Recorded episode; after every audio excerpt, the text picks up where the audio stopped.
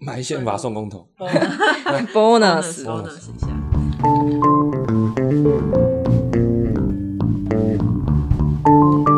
那我们接下来来 bonus 一下，刚好就是公投刚结束嘛，那我们稍微来聊一下公投的部分。嗯哼，那我觉得一般人大众就是在我们公投之后，就很多大众在那边开始吵说，哎、嗯那现在公投这边没有效率，然后我们的东西，我们的投票率这么低，而且还会有人拿那个之前的以和养绿，这个这个例子应该还蛮蛮明显的，以和养就大家就说以和养绿，哎、你这个那个政府都没有照着做之类的。所以现在的版本就是以和养绿已经过了，那你政府还在吵什么合适？政府没有信用了搞什么不投了？所以 以和以和养绿的命题其实是假命题，因为它当时真实的版本是你是否同意废除电业法的某个条文，对，嗯，所以政府真的已经把那个条文废掉了。所以你投的票并不是赞成我要核能，你投的票是赞成把条文废掉。所以恭喜你，你把条文废掉了。对，所以你只是把条文废掉而已，不代表说这次核试就不用管。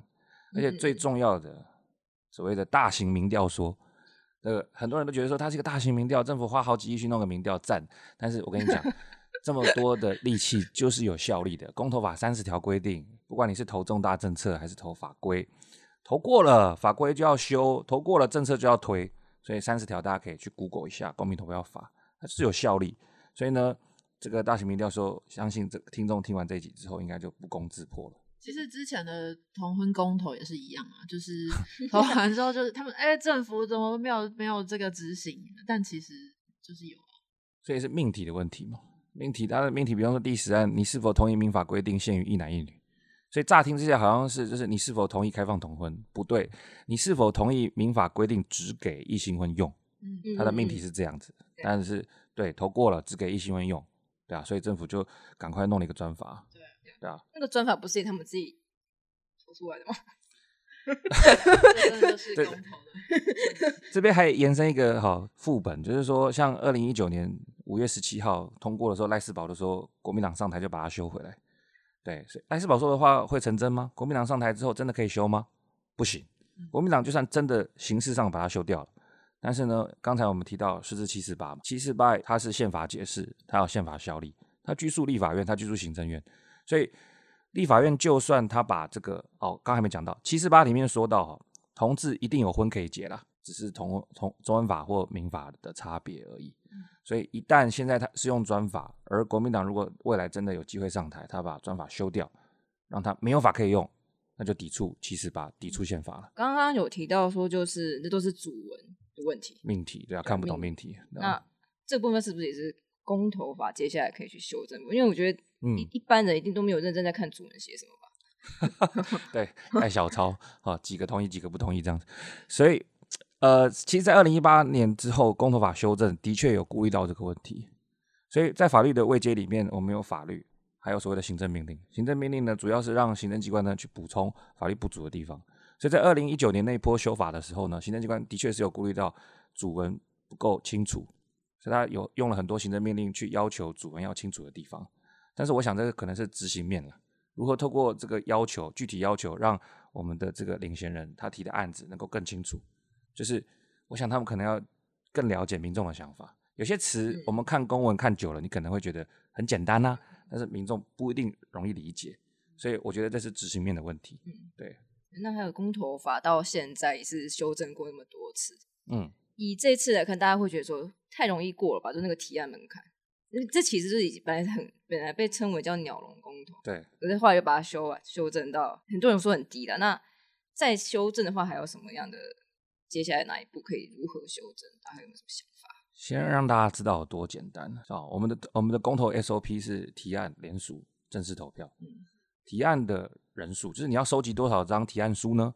答案是两千上下，因为它是万分之一，投票权人的万分之一，所以两千人。当然，我们三个人去找两千人可能有点难啊。联但是联合报，联合报全部的人签一签，签一签就哦，真的哦、你们 集到两千人哦。其实我不知道联合报系哦，失敬失敬失 敬失敬。我我的意思是说，是可以联署的哦，是是随便都可以提案的。对，但是如果是主流政党的话，就更轻松了。嗯，对啊，两千人嘛，开玩笑，抄一抄那个党哎党员数就好了。哎哎哎哎哎哎，嗯那再来联署，联署是投票权人的一点五趴，这也不高啊，大概三十万人左右。嗯，对吧？三十万人，当然联合报系就撑不起来了，但是但是主流政党还是很简单的，嗯，对啊，所以你想嘛，那个陈柏伟也是这个很就是被干掉了。我提出说嗯，对照陈柏伟被干掉的难度，再回过头来想，这三十万人的难度，而且是全国性的，对，那就并不困难了。嗯，好，那最后投票，所以投票容不容易过，我们先不谈。但是提案跟联署很容易过的情况，那这个很多人就可以见猎欣喜啊，哇，这么好用。那我只要在某一次的这个选举当中弄一个公投案出来，我管它会不会过，反正又不是我付钱，对耶，对啊全民买单，对啊，投票是全民买单的，嗯他就可以用这个制度当做他宣传的工具。所以我们来这个预测看看，罗志强在公投前，哦，他说，他说，啊，罗志强先生他希望啊提一个公投，希望这个呃禁止行政院的官官员们去用网军，嗯用网军就要处以就要做处罚。两位不知道有没有印象？好，没关系，他在公投前在脸书上发布了这个讯息，我们就看他会不会在未来提出，而且提出的其实难度并不高，我们就来看看他会不会真的因此而做这样的动作。所以总而言之，提案跟联署门槛太低，就很容易让政治人物有机会建立信息。嗯，嗯哼，对，那我这个时候我就想要延伸问一个问题，就是公投这东西真的是什么东西都可以投吗？像我们看这次这次四个公投案好了，这四个公投案里面有三个是我觉得我个人觉得是非常偏专业性的东西，那民众可能不了解那么多的资讯，嗯，那这东西真的适合，呃，公投的对象有两大种，一个是立法的规范，一个是政府的政策哦，就行政跟立法各两边负责的东西。那公投法里面的确有一个限制条款，就是你要提什么政策或提什么法律，原则上都可以，但是例外，比方说租税的法律，还有人事的提案。所以，比方说，我们可不可以公投未来韩国瑜一定一定当总统？那这个就不行，因为这个人事案呢会影响到民主政治的运作。那租税案为什么不行？因为选民一定是希望不要有税嘛，对不对？所以就不能够针对租税案去提，因为这样会利益冲突。所以话说来，回到 Ready 讲刚刚讲的，我们能不能针对合适去提一个所谓的公投案？这个地方的确是有争议，但是现行的制度并没有去挡它，所以的确有很十几年前，在九零年代就有有学者在讲公投的内容，哦，是不是可以什么政策都去提，什么法规都去提？不行，要有一个限缩。除了现行法律谈到的租税及人事案之外，是不是要扩大到那种超级专业的东西，也不能让他去提？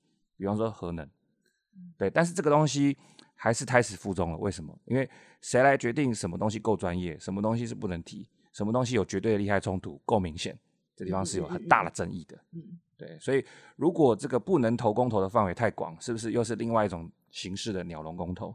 所以这个太有争议了，就被挡下来了。那这次就是其实大家都觉得说投票率很低，然后其实之前法白也都有在讨论说那个不在籍投票之类的部分。那接下来这部分有没有什么可能性？不在籍投票，我觉得其实呃，我这样讲会不会被延上呢？我不知道。但是不在籍投票，大家先想它的好处，然后再去想它的坏处，这样比较均衡。哦，不在籍投票，现在我觉得可行性的地方是在于全国性的投票，比方说总统大选，比方说这个全国性这个公民投票，为什么很适合？你想，假设你是南部人，在北部工作，你要千辛万苦的这样子搭车回去，然后用高铁钱，然后可能用你这个仅存的休假时间，好冲回去高雄，然后马上又要杀回到台北了。你花了那么多时间，只为了一张票。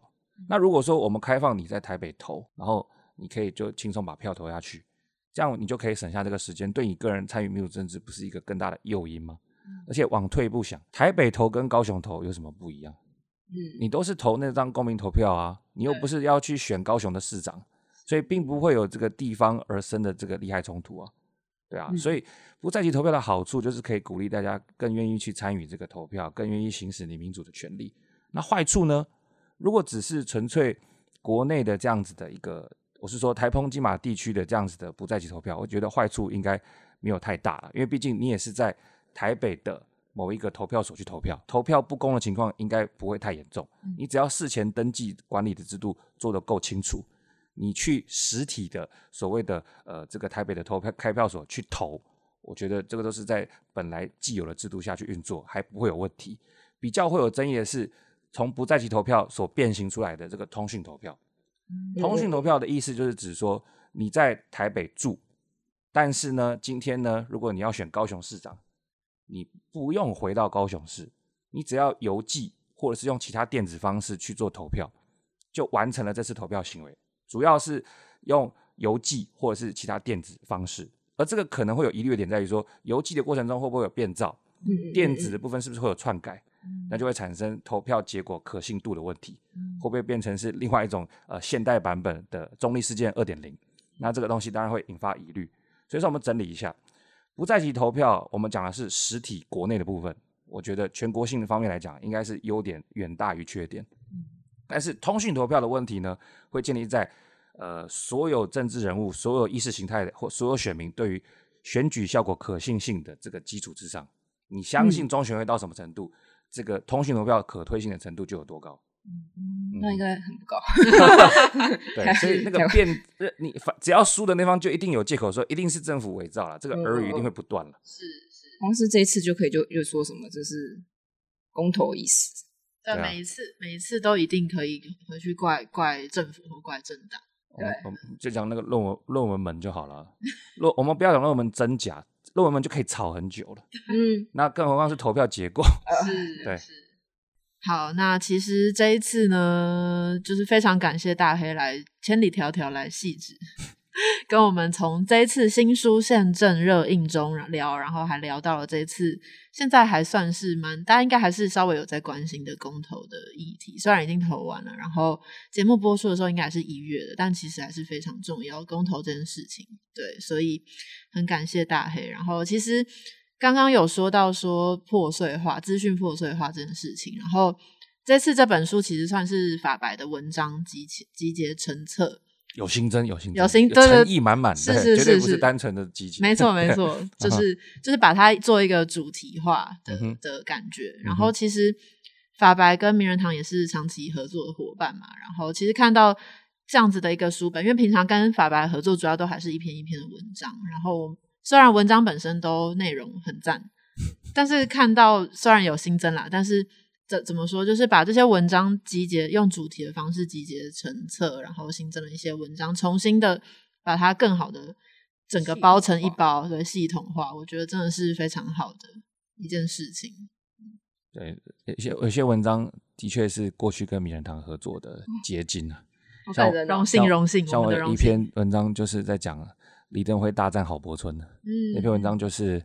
在名人堂写的，嗯，对啊，那篇文章我觉得大家可以看一下，主要不是我写的内容有法律点有多好，而是他那个互斗的过程，嗯，对，那算是可以拍成电影啊，的确已经拍了，就乔白色，乔白色第一季的剧情，对，是是是是。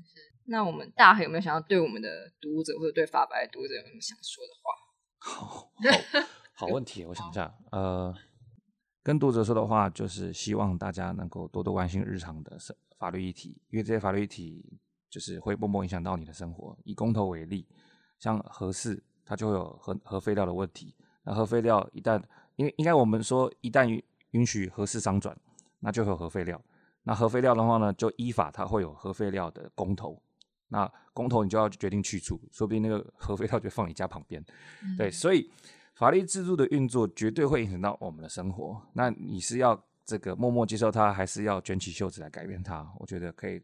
这个从关心开始做起，那关心的话需要知识，可以多看名人堂的文章，也可以看法白的一些文案或者是文章。那如果你觉得还不够，太棒了，你可以来买法白的书哈，那个绝对会让你好吸好吸满。所以关心哈是你改变生活的第一步，希望大家能够一起来做到这个地方。是。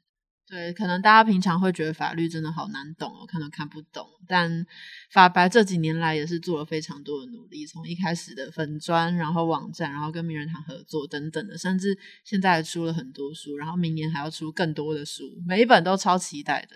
对，所以大家真的可以先从关，对，就像大黑说，先从关心开始做起。那有没有什么法白有没有什么想要明年呃宣传的东西？现在可以。大肆的宣传一波，好哦，好，呃，明年刚刚讲的时候有五六本的出版计划，啊，这个从呃小朋友的绘本，然后呢到这个专业人士的这个建筑方面的法律问题，然后一直到我们这两年哈所碰到的疫情法律，请请大家敬请期待，我们用法律的观点来分析社会的发展，好，希望大家一起携手来改变我们这个好不愉快的生活，把它变成是我们想要的样子。突然有点 期待法白之后可以出一出，或者是要点菜是媒体对媒体业跟法律啊，媒体业的关。系。虽然哦可能有点难啦，会有很多困难点，但突然有点期待。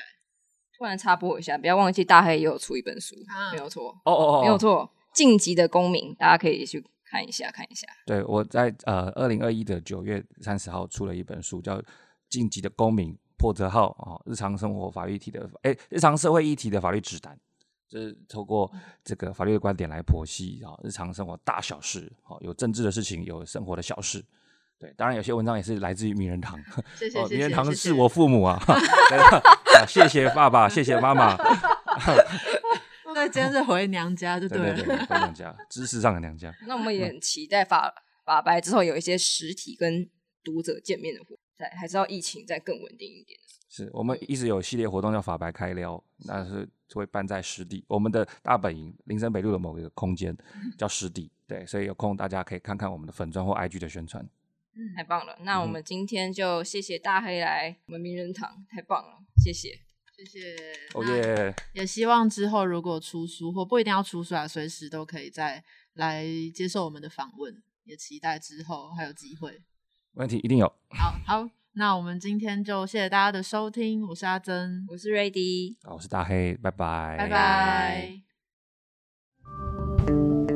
谢谢你的收听，更多内容请上名人堂网站